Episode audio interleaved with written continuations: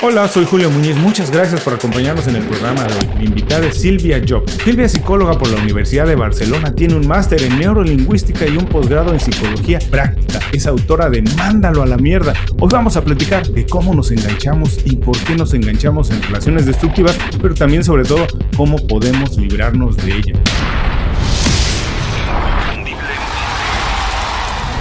Esto es Inconfundiblemente.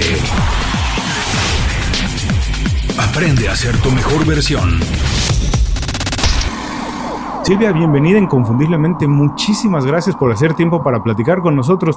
Silvia, para quien no está tan familiarizado con tu trabajo, platícanos a qué te dedicas, qué haces, cómo llegaste a esto, por qué estás haciendo lo que estás haciendo hoy. Hola Julio, muchas gracias por invitarme. Pues soy la psicóloga del amor, así me han llamado en las redes, en Instagram en concreto, que como estaba siempre en el terreno del amor, dijeron, eres la psicóloga del amor. Y dije, bueno, me lo han dicho unas cuantas veces, habrá que ponérselo.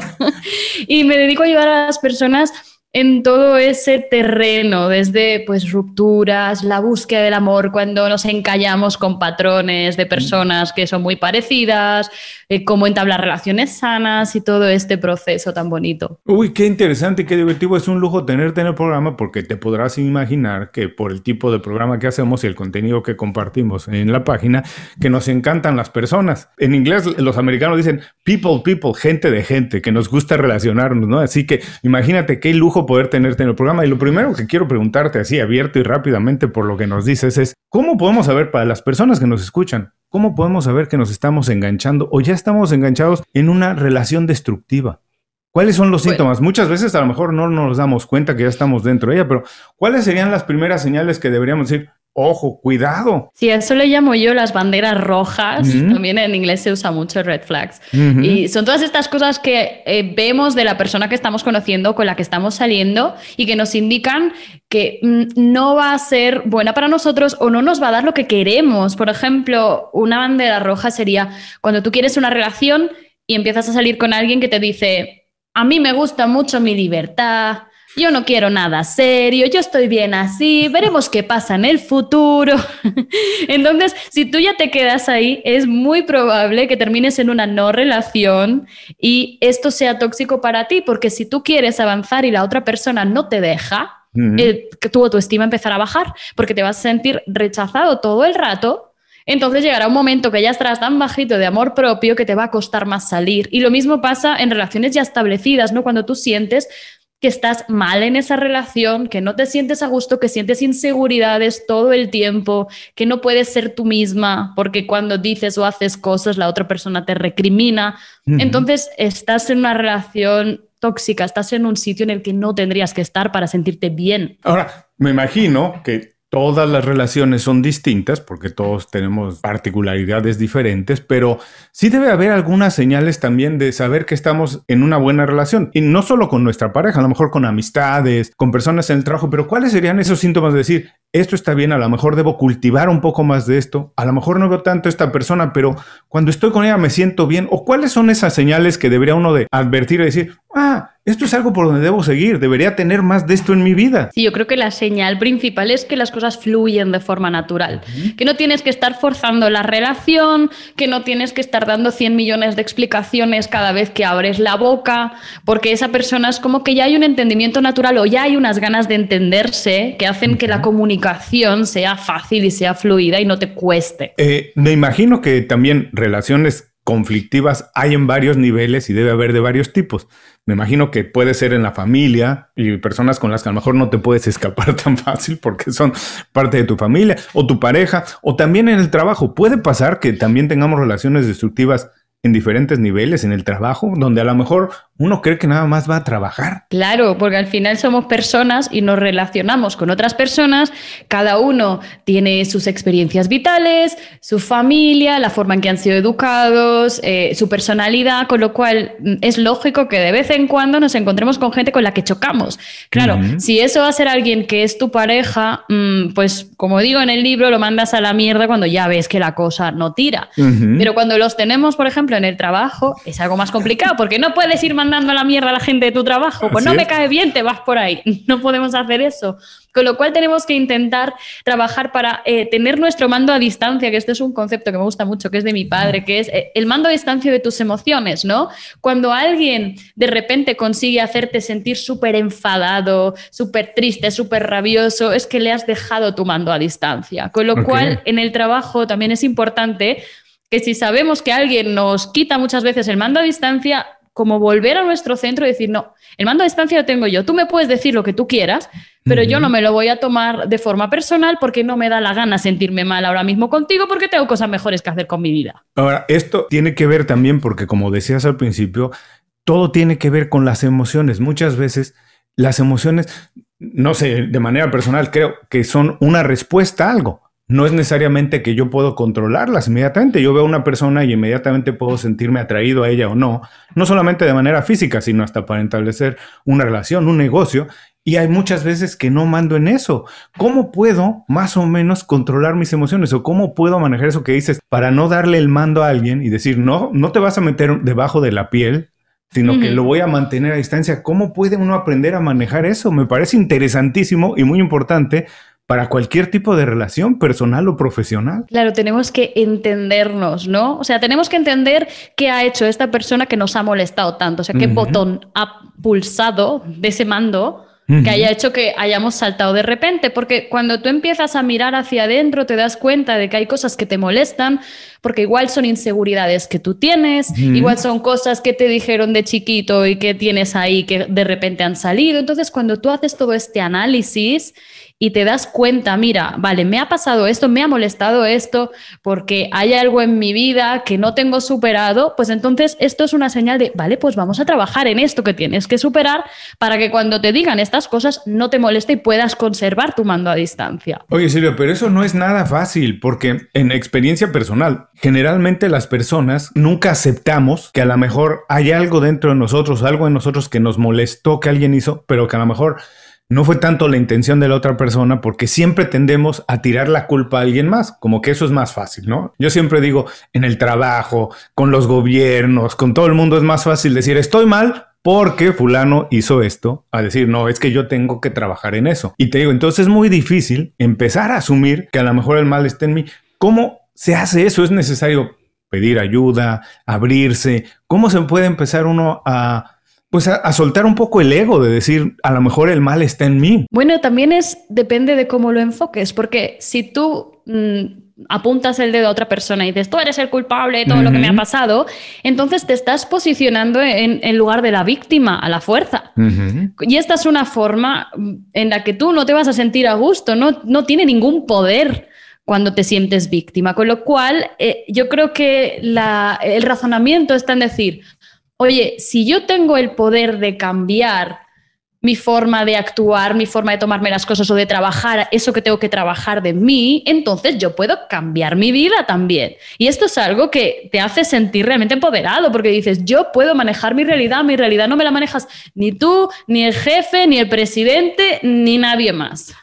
Oye, qué interesante esto que dices de asumir el poder, porque se me ocurre también pensar que en todas las relaciones, a cualquier nivel, hay siempre una sensación de que alguien tiene más poder. En la casa, con la pareja, como que hay una sensación de que quién decide en una relación de noviazgo, matrimonio, siempre hay alguien que decide y como que se siente más empoderado, como que tiene más poder. Cuando tienes una relación con el jefe, también la mayoría de las veces, la mayoría de las personas sienten que su relación es de otra manera porque él tiene el poder. Tú dirías, o podríamos pensar que las relaciones, el poder es equitativo, debería ser eso, que las dos personas se sientan que tienen el mismo poder de decir hasta aquí, esto termina, esto se permite, esto no ¿Debería pensarse que eso es lo natural?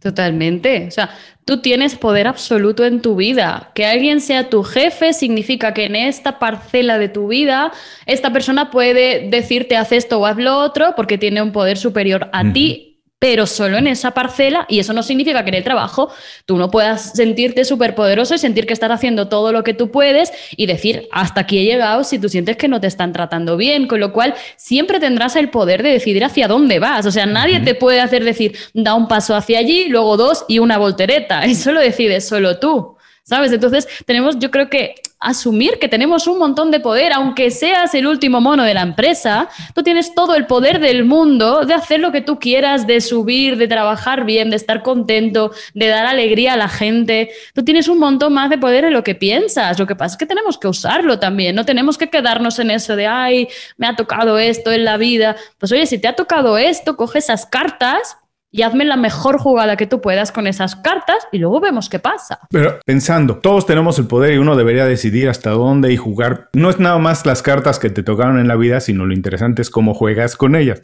Pero yendo un poco más al tema del libro, también en una relación de pareja. Muchas veces he escuchado parejas que dicen, nos llevamos casi como amigos, somos amigos. Y también se da muchas veces que los papás sienten que tienen esa relación con los hijos. ¿Esto es sano? ¿Sentir que es una relación más de amistad que de otro estilo, que de otro tipo? Yo creo que una de las bases de una relación de pareja sana tiene que ser, bueno, que se lleven bien, claro. O sea, que esa persona podría ser tu amiga de personalidad, de cómo te llevas, de que te lo pasas bien, de que puedes hablar, etcétera. Pero evidentemente tiene que haber un factor atracción, química, que tiene que estar ahí, porque si no se queda solo en una amistad, no se queda en una pareja. Y con los hijos pasa un poco igual, o sea, está bien que puedas entablar conversación, que podemos contar las cosas a nuestros padres, etcétera, pero hay una jerarquía que está en, bueno, yo te he parido o yo he salido de ti.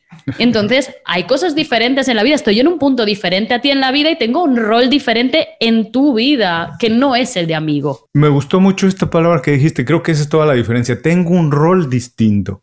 Y creo que es también ese es el secreto en una buena relación de, de, cualquier tipo. Los roles son diferentes. Y el rol no es implica que algo tenga que suceder así necesariamente, sino que la persona le da personalidad al rol. El rol tiene que ver con lo que cada uno hace. Pero también otro de las cosas que se habla mucho cuando se habla de relaciones es este clásico, conocí a fulano, pero lo voy a cambiar, o cuando nos casemos va a cambiar, o otra cosa que también pasa es, no era así.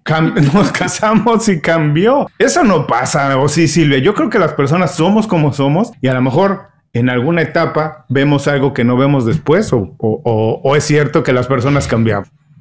A ver, desde mi experiencia en las relaciones de pareja, en todas las clientas, eh, no hay nadie que haya cambiado de repente. O sea, tu personalidad es como es. Tú puedes hacer mil cambios, puedes trabajar en ti, puedes prosperar, puedes hacer lo que tú quieras. Mm. Pero en las relaciones, cuando hay roles muy marcados, eso no es, ay, de repente un día se dio un golpe en la cabeza y se volvió un patán.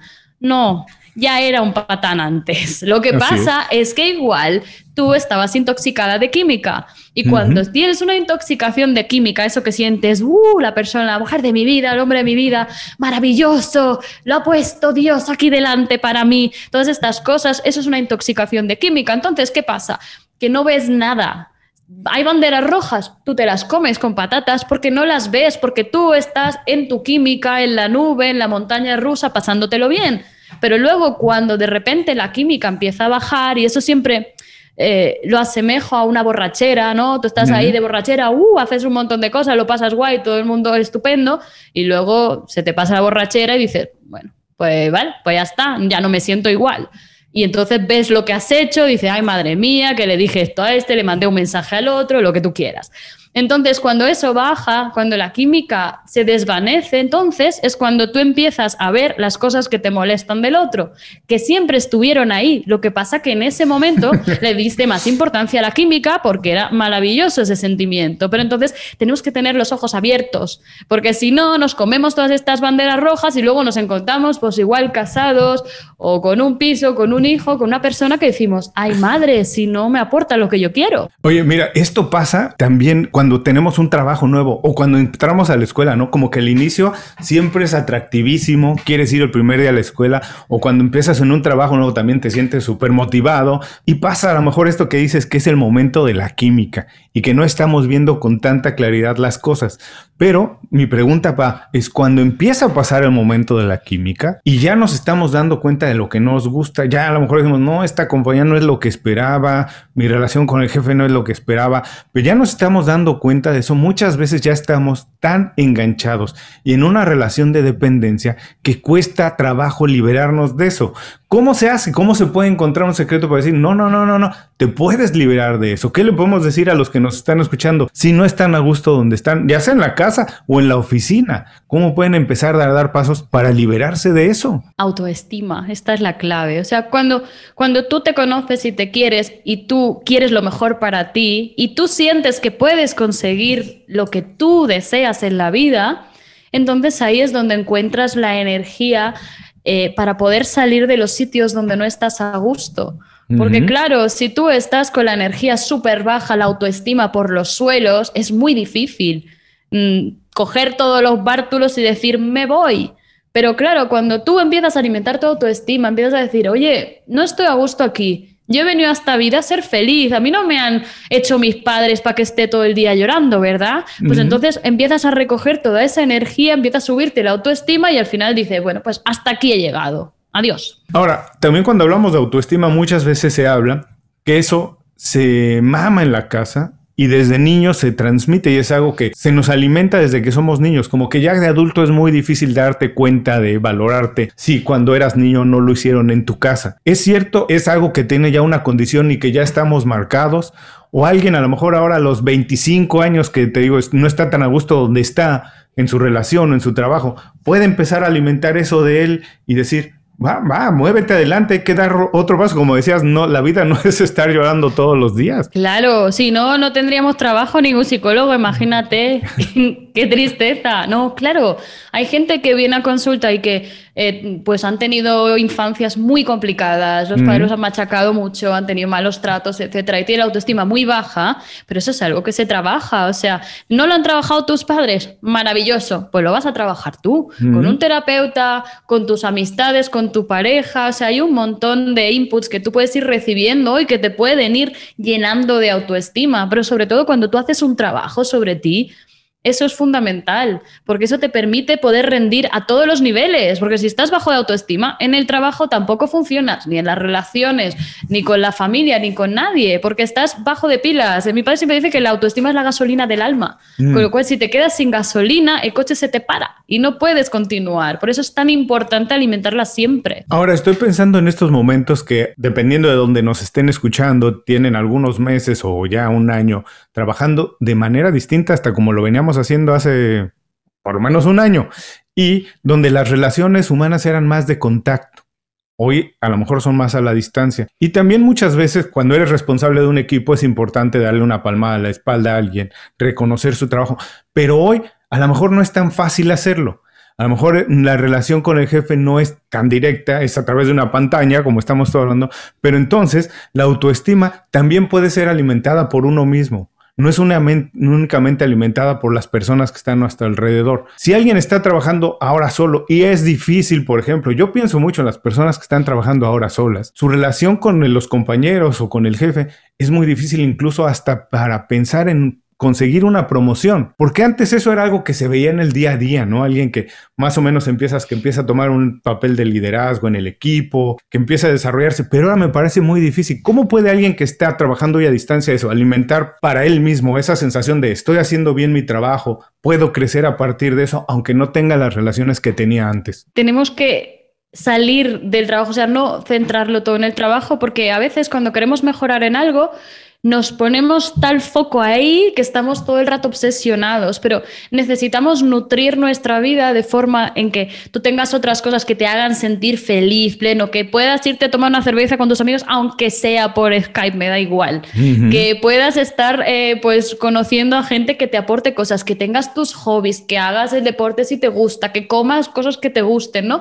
Es como nutrirte para tú sentirte bien en todos los ámbitos, porque si te centras solo en uno, entonces puedes llegar a obsesionarte con hay que subir, hay que subir, hay que subir, pero necesitas estar bien y te estás descuidando, con lo cual tienes que cuidarte a todos los niveles para tú sentir que si, oye, si hoy he tenido mal día en el trabajo, tengo un montón de pilares que me están sujetando porque yo estoy alimentando todos los días estas otras cosas y así puedo coger la energía para centrarme en el trabajo cuando lo necesite y subir lo que tenga que subir. Bueno, ahí está, si alguien está ahí escuchándonos y no tiene ahora esas palmaditas en la espalda, que él mismo se las dé, ¿no? Como dices tú, hay que hacer las cosas que nos gustan hacer, esos momentos que disfrutamos, hay que intentar tener más de eso. Fíjate que a mí me pasó, te lo voy a platicar rápidamente, a mí me pasó en un trabajo que yo tenía un, trabajo que me gustó mucho, disfruté mucho tiempo, durante mucho tiempo. Mis relaciones hice muy buenos amigos, pero llegó un momento en que ya no me sentía que estaba creciendo. Y, y llegó un momento en que en ese momento mi señora dejó de trabajar donde estaba, empezó a trabajar de manera independiente y empezamos a tener la costumbre de todos los viernes cuando yo salía de la oficina pasaba y compraba cena, compraba una botella de vino y nos la tomábamos el, el, viernes en la noche. Y entonces un día yo pensé, esto es lo que me gusta hacer, ¿por qué no puedo hacer más de esto? ¿Qué tengo que hacer más de para que yo tenga más de estos momentos? Bueno, dejé el trabajo y empecé a hacer otras cosas, pero precisamente era eso, es intentar hacer más de lo que más nos gusta. Y a lo mejor a veces se tiene que sacrificar algo, pero finalmente siempre de manera personal uno crece más. Ahora, lo que nos decías es pensar de manera lógica, pero no sé si es cierto que las relaciones no son siempre lógicas y siempre son más emocionales. Y siempre hay esa lucha de esto es lo que siento que tengo que hacer, pero esto es lo que quiero hacer es como que te está hablando un diablito y un ángel en, el, en, en, los hombres. ¿Cómo hace uno para escuchar siempre al angelito y no escuchar al diablo y ser tomar decisiones un poco más lógicas? Es que las emociones tampoco son el diablo, Julio. Tenemos que ponerlos a los dos en el mismo nivel, ¿no? Y tenemos que usarlos a los dos, porque no podemos tener una relación de amor que se base solo en la lógica. Eso es una relación de amistad. O sea, eso no es amor. Claro, el amor tiene un componente emocional muy fuerte que no nos podemos cargar, pero claro, tampoco podemos estar todo el rato con la emoción y voy a hacer todo lo que las emociones me dicten. ¡Hala! Nos vamos al camping, nos tiramos por el barranco y ahí vamos. No, eso no lo podemos hacer. Entonces tenemos que encontrar un poco el equilibrio. Tenemos que encontrar la forma de que nuestras emociones nos puedan hablar y escucharlas, pero también que nuestra cabeza esté en funcionamiento y decir, vale, siento esto, pero esto me está viniendo bien a mí, esta persona me está aportando lo que yo necesito, aunque me guste mucho. O sea, y buscar ese equilibrio, ¿no? Para al final encontrar el bienestar, porque el objetivo es que es estar bien, siempre. Con lo cual tenemos que ir evaluando las cosas y viendo, vale, esto me está conveniendo o no me está conveniendo. Si ves que hay alarmas que saltan, ponte a trabajar con la cabeza y decir, ¿qué hacemos aquí? ¿no? Pero tenemos que darle voz a ambas, porque si no, eh, nos vamos a quedar con las emociones sepultadas y cuando salgan va a ser esto un volcán que no veas la que va a liar. claro, me recuerda mucho a, a Charles Bukowski, ¿no? Que decía, pobres de los que nunca han enloquecido, ¿no? Porque nunca han vivido, como que se vale la, vale, se vale la vida de repente hacer cosas que no son tan lógicas. Oye, una cosa que también me pasa mucho cuando hablo eh, en, relaciones y, y, te digo, creo que pasa no solamente a las personas, yo siempre digo que también le pasa a las empresas y a los gobiernos. Nos acostumbramos a vivir con cosas que nos incomoda. Y yo siempre pongo un ejemplo por eh, que alguien eh, fuera de su casa, cuando va a salir al trabajo, tiene que manejar y la calle tiene un hoyo, se acostumbra a no reclamar, a darle vuelta al hoyo. Pero adelante, después se hace otro hoyo y acostumbra a darle vuelta. En vez de, en el momento que tenía que decir, hay que arreglar esto, eh, no lo hace. Y entonces ah, llega el momento en que la calle está llena de hoyos, pero ya no es, ya es demasiado tarde para reclamar porque entonces ya no se puede arreglar eso. Y nos acostumbramos, yo digo, a vivir así, con cosas que nos incomodan. Nos acostumbramos a vivir con dolor porque es a lo mejor más difícil en ese momento decir, hay que arreglar esto o, eh, o es más cómodo vivir de esa manera. Es cierto que nos acostumbramos a vivir como no deberíamos vivir. Eh, o, qué pasa? ¿Por qué entramos en esa relación de dependencia con cosas que no nos gustan y se vuelven costumbre? Es un poco lo que decíamos antes de la autoestima. Cuando mm. tú estás mal es como que te cuesta un mundo tener que reclamar, porque si tú, si ni tú mismo estás creyendo en ti, ¿qué vas a reclamar que arreglen ningún hoyo? Si tú no tienes ningún poder para decir nada, si a ti no te va a escuchar nadie, ¿no? En cambio, cuando tú alimentas todo ese amor propio, entonces es cuando tú, tú empiezas a decir, bueno, oye, esto a mí no me parece bien, de forma educada y estupenda, ¿eh? Pero aquí no estoy bien, ¿qué pasa? Tengo que hablar con esta persona, tengo que irme, tengo que hacer las cosas diferentes. Entonces, desde ese sitio de poder, sí que podemos salir de ahí y sí que lo fácil y lo cómodo será decir lo que no nos guste. porque dirás, oye, a mí no me apetece vivir de una forma que a mí no me gusta, con lo cual lo que tenga que hacer lo hago. Pero claro, tienes que tener ese poder de querer decir las cosas, de creer que te van a escuchar y de creer que servirá para algo decirlo.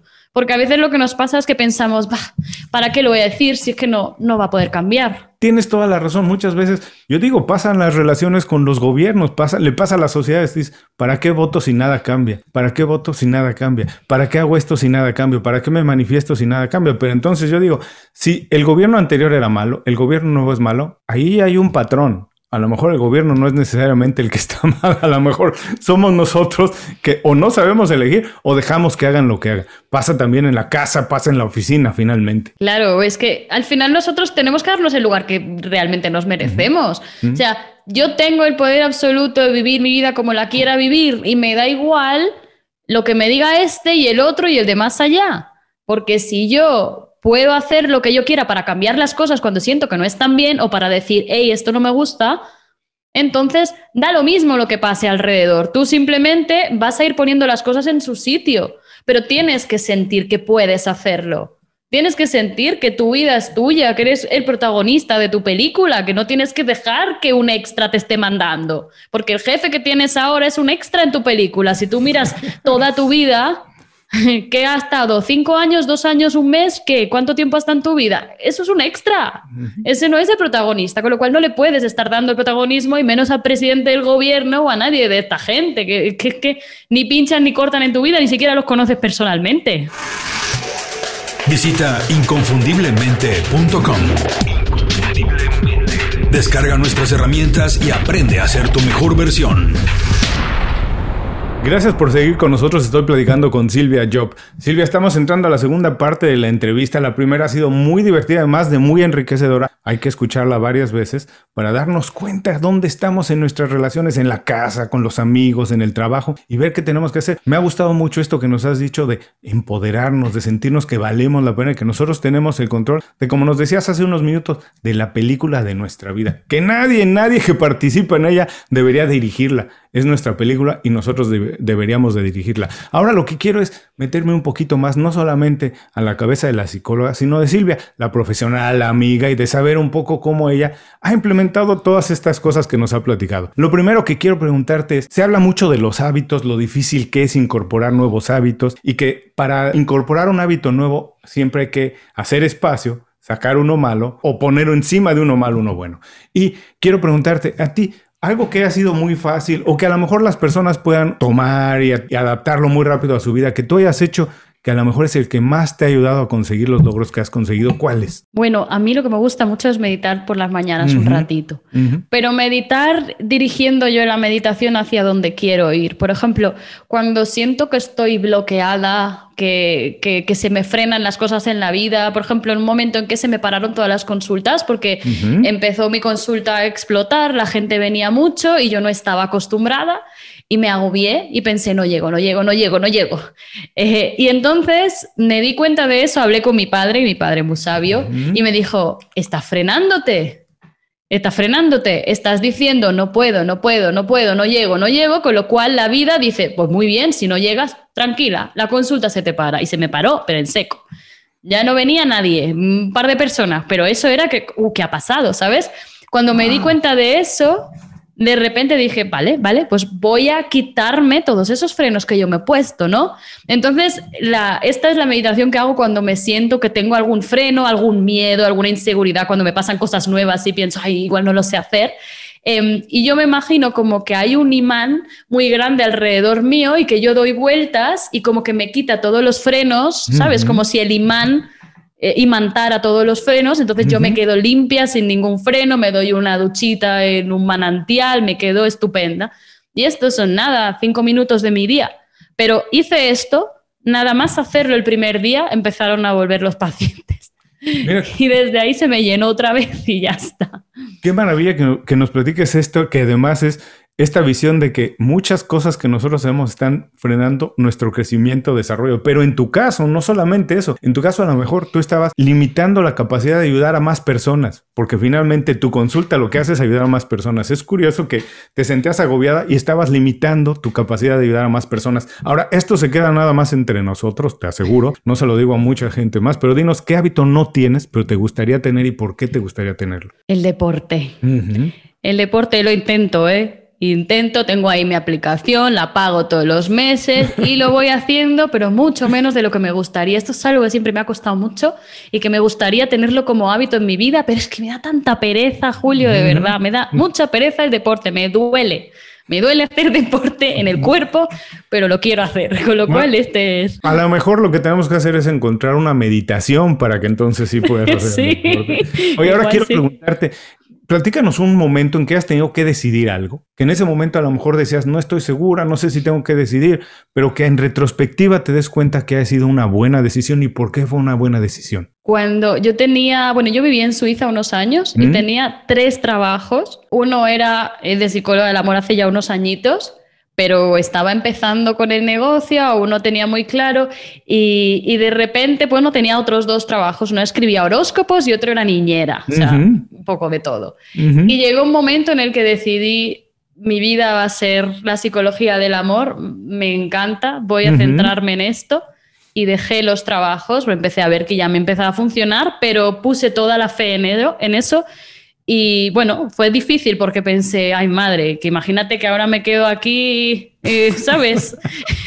en bolas delante de todo esto, pero no, la verdad es que me fue muy bien y es una decisión que estoy orgullosa de tomar porque cuando concentras tu energía en algo, entonces la cosa fluye mucho mejor, pero bueno, tuve que tomar esa decisión. Oye, quiero aprovechar esta historia que nos platicas para preguntarte en retrospectiva, ¿qué beneficio tuvo o qué cambió en tu vida el trabajar y vivir fuera del lugar donde naciste. Porque muchas de las personas que nos están escuchando están en ese momento, muchos están buscando la oportunidad de irse, a lo mejor de eh, experimentar un tiempo, o están ahora que podemos trabajar prácticamente desde cualquier parte buscando moverse, pero ¿qué experiencia tuvo? ¿Qué, qué, qué te dejó? ¿Es bueno? ¿Es algo que todo el mundo debería intentar en algún momento de su vida? ¿O no? Bueno, no todo el mundo tiene que hacer todo igual, pero ¿qué te dejó particularmente a ti? Bueno, yo creo que te da una riqueza muy grande de conocer a mucha gente nueva, de diferentes culturas, eh, con diferentes personalidades y diferentes costumbres y te das cuenta de que lo que habías vivido en tu país, estás ahí en tu burbujita, está genial, pero que de repente hay 100 millones de maneras de vivir la vida que son súper diferentes, mentalidades muy distintas y cuando consigues como intentar entender por qué todo el mundo, por qué este es así, por qué el otro es así, qué le enseña en su país, eh, yo creo que es muy enriquecedor hacer eso y hacer el trabajo de decir, vale, voy a conocer a la gente y ver qué me pueden ofrecer. Sí, em, a mí me encanta. Yo siempre lo recomiendo quien tenga la oportunidad o debe de buscarla de verdad, porque como dices, te enfrentas a problemas que nunca te habías enfrentado de cosas tan sencillas que en tu vida es resolver, que eh, muchas veces no sabes si eh, estás en un lugar donde a lo mejor se utiliza otro alfabeto y no sabes si eso es una farmacia o es una funeraria. Y entonces desde cositas tan pequeñas y absurdas así, o encontrar un médico, pueden ser que te detone algunas conexiones en el cerebro para empezar a pensar de otra manera. Ahora, por favor, Silvia, recomiéndanos un libro, por supuesto, háblanos un poquito más de tu libro, pero además recomiéndanos un libro, película, podcast, blog, lo que tú quieras recomendarnos y dinos por qué no lo recomiendas. Mira, eh, os voy a recomendar un libro, yo creo que es de cabecera, que es El Caballero de la Armadura Oxidada, porque nos ayuda es sencillito de leer, pero es muy profundo y cada vez que lo leo es como que me conecta con una parte distinta de mí y me ayuda un poco a quitarte estas armaduras, estas cosas que te vas poniendo a veces cuando tienes miedos o inseguridades y de repente no dejas que la gente acabe de llegar a ti porque te pones muchas barreras. Y este es un libro que recomiendo mucho en consulta con determinadas personas que vienen con problemáticas que yo veo que se están escondiendo detrás de algo y es un libro que sirve mucho, me gusta mucho. Y me gusta que también dices que lo lees de manera repetida, porque yo siempre digo que los vale más un buen libro leerlo muchas veces que leer muchos malos libros una sola vez. Así que yo siempre digo que las buenas cosas, las buenas películas, las obras de teatro, no son experiencias de una sola vez. Y sabes, me gusta mucho preguntarle a los invitados que nos recomienden algo y muchas veces no tiene que ver con su trabajo porque habla de la persona. Y como sabes, el programa se llama Inconfundiblemente. Me gustaría saber qué hace a Silvia Job inconfundible. Yo creo que es mi forma de expresarme.